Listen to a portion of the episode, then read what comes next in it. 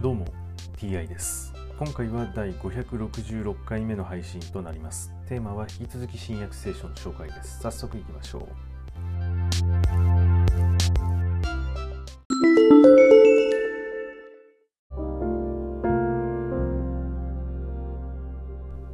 新約聖書第565回。今回は信仰によって実現される約束というお話です。神はアブラハムやその子孫に世界を受け継がせることを約束されたがその約束は立法に基づいてではなく信仰による義に基づいてなされたのです。立法に頼る者が世界を受け継ぐのであれば信仰はもはや無意味であり約束は廃止されたことになります。実に立法は怒りを招くものであり立法のないところには違反もありません。したがって信仰によってこそ世界を受け継ぐものとなるのです。恵みによってアブラハムのすべての子孫つまり単に立法に頼るものだけでなく彼の信仰に従う者も確実に約束に預かれるのです。彼は私たちすべての父です。私はあなたを多くの民の父と定めた。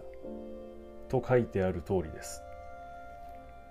死者に命を与え存在していないものを呼び出して存在させる神をアブラハムは信じその見前で私たちの父となったのです。彼は希望する術もなかった時になおも望みを抱いて信じあなたの子孫はこのようになると言われていた通りに多くの民の父となりました。その頃彼はおよそ100歳になっていてすでに自分の体が衰えておりそして妻サラの体も子を宿せないと知りながらもその信仰が弱まりはしませんでした。彼は不信仰に陥って神の約束を疑うようなことはなくむしろ信仰によって強められ神を賛美しました。神は約束したことを実現させる力もお持ちの方だと確信していたのです。だからまたそれが彼の義と認められたわけです。しかしそれが彼の義と認められた。という言葉はアブラハムのためだけに記されているのでなく私たちのためにも記されているのです。私たちの主イエスを死者の中から復活させた方を信じれば私たちも義と認められます。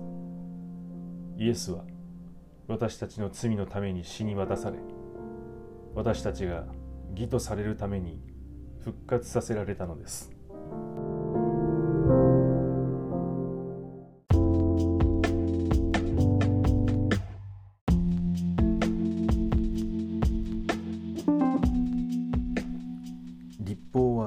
怒りを招くものと書いてあります。立法というのは人間にとって不快なものなのでしょうか。いやいや守っているだけということそういう気持ちが読み取れます。はい今回はこれで以上です。また次回もどうぞよろしくお願いいたします。それでは。